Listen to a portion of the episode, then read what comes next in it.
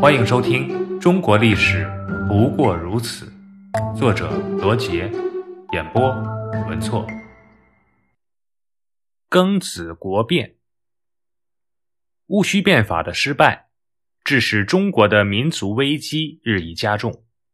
此后，大批外国的传教士来到中国，以传教为幌子进行间谍活动，并且经常欺诈中国百姓。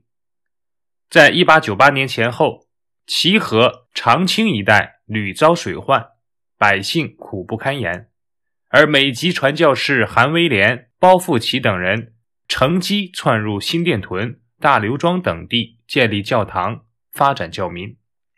这些传教士、教徒在当地乡里是横行霸道，致使乡民忍无可忍。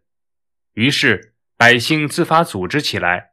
开展起了反对帝国主义侵略的运动，史称义和团运动。义和团原名义和拳，是山东、河南、直隶一带的民间秘密组织。这些组织开设神坛，练习武术，并且宣称画符念咒之后，就会把神灵请到自己的身上，继而使自己刀枪不入。公元一八九八年。山东冠县义和拳和直隶威县、广平等地义和拳组织联合行动，推举直隶威县的赵三多为大师兄，从此正式拉开了义和团运动的序幕。在山东，义和拳首领朱红登设立了总坛、分坛、联络信号及权规。分坛一般以村为单位。全场大都安在各村的家庙内，堂口设香囊、置符咒、谶语、神像、刀械等。平时全民都要腰束红带，头裹红帕。作战时有专人背负神像，其余全民各持刀械，向东南叩头请神跳舞。朱红灯规定：一团众集合要自带口粮。不准私拿老百姓之物。二，所到之处，只对教徒施以恐吓，收其不义之财，但不准妄开杀戒。三，要保护全民及平民百姓的利益。义和团的主要成员是贫苦农民、手工业者、城市贫民、小商小贩和运输工人等。一八九九年九月，山东平原县地主倚仗教会势力。曾连年灾荒，抬高粮价，致使当地民众奋起反抗，并与教会发生了冲突。随后，地方官府派军队镇压民众。十月十一日，为营救被捕民众，山东义和拳在首领朱鸿登的率领下大败清军。平原县令四处求救，调清军前来镇压。十月十八日，山东义和拳一千五百多人。与清军激战于平原县与恩县交界的森罗店，最终获得平原大捷。平原大捷以后，清政府既想镇压义和拳的叛乱，可又怕激起百姓更大的反抗。正好此时，慈禧太后命令全国各省自办团练，目的是想利用义和团的力量保持社会的稳定。于是，当地政府就贴出告示。宣布义和拳为民间团练，从此义和拳改名为义和团。义和团的总坛首领称老师或老祖师，各坛首领称大师兄、二师兄。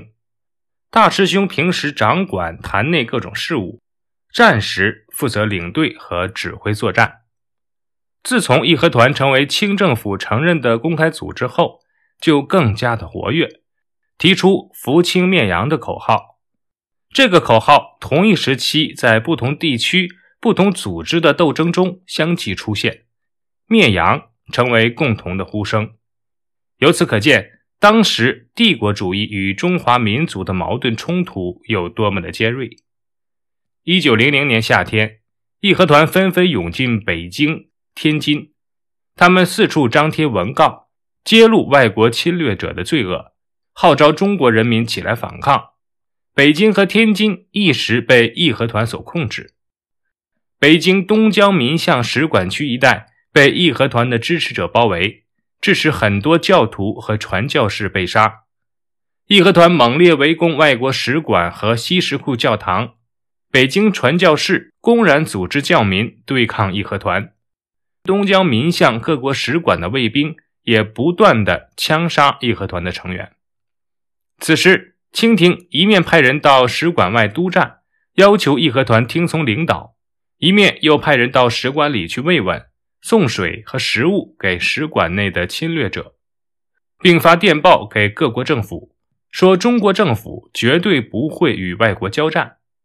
然而，话虽这么说，义和团仍然还是对大使馆发动了猛烈的进攻，这使得大使馆的成员十分的惶恐。并开始向他们的本国政府求援，而帝国主义列强早就对中国虎视眈眈，正好借机联合起来，利用这一机会出兵，于是就引发了后来的八国联军侵华事件。由于这次事件发生在公元一九零零年，也就是中国农历庚子年，因此也被中国人称为“庚子国变”。档案八十九，辛丑条约，亦称辛丑各国合约、北京议定书，是中国清政府和大英帝国、美利坚合众国、法兰西第三共和国、德意志帝国、俄罗斯帝国、大日本帝国等十一国政府在义和团运动失败、八国联军进入北京后签订的一个不平等条约。条约签订于光绪二十七年七月二十五日，辛丑年，故名《辛丑条约》。条约规定：一、中国赔款四点五亿两白银，分三十九年还清，本息共计约九点八亿两；二、划定北京东江民巷为使馆界，允许各国驻兵保护，不准中国人在界内居住；三、清政府。保证严禁人民参加反帝运动。四、清政府拆毁天津大沽口到北京沿线设防的炮台，允许列强各国派驻兵驻扎在北京到山海关铁路沿线要地。五、承办守货诸臣。